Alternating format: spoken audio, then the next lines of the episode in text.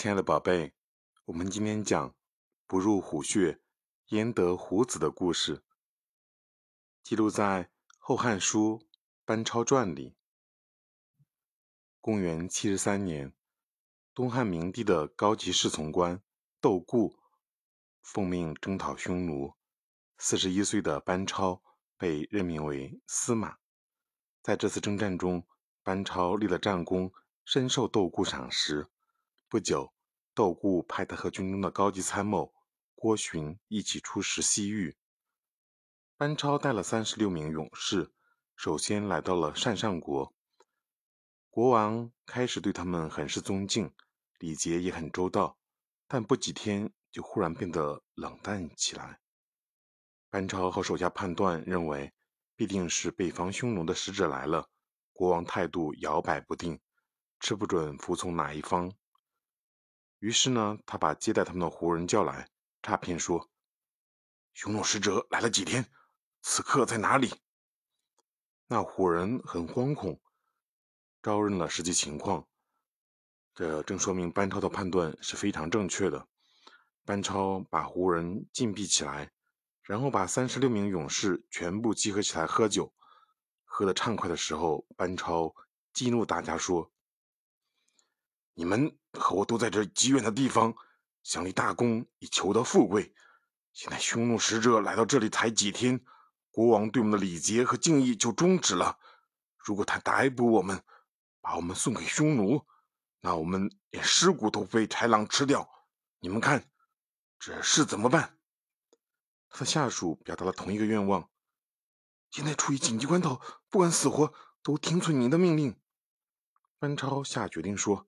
好，不进入老虎洞，就不能得到小老虎。眼前的办法只有一个，就是趁着黑夜用火攻击匈奴的人。他们不知道我们有多少人，一定非常震惊。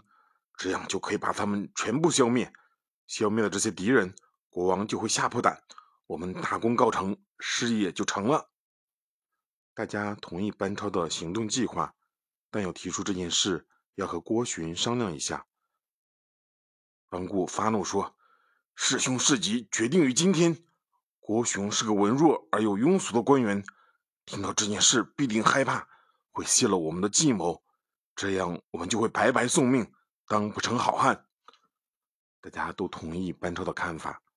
当天夜里正刮大风，班超带领勇士们悄悄来到匈奴使者的驻地。他不止十个勇士拿着鼓，藏在匈奴使者的房舍后。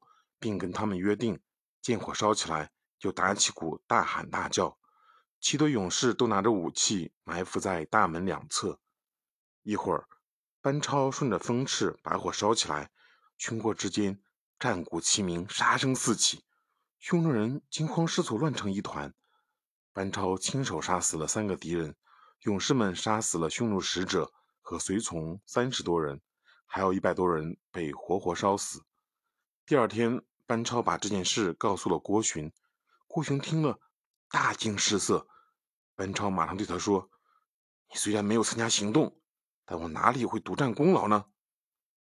郭循听了这话，很是高兴。接着呢，班超去见鄯善国王，并把匈奴的头颅给他看。鄯善国王吓得不知如何是好。班超对他做了解释，并且加以抚慰。这样，鄯善国王。终于决定投靠汉朝，并把自己的儿子送到汉朝去做人质。通过这个故事，我们明白什么道理呢，宝贝？不入虎穴，焉得虎子？这句话是班超说的。这个说法呢，其实也是实践出真知的一个道理。什么意思呢？如果我们不进入虎穴进行实践，怎么能够得到胡子呢？这个胡子呢，其实就是正确的认知。所以呢，这句成语告诉我们，做任何事呢，都要深入实际，深入第一线，亲自去体会，这样才能得到可靠的第一手材料，并以此来得到正确的认知和方法。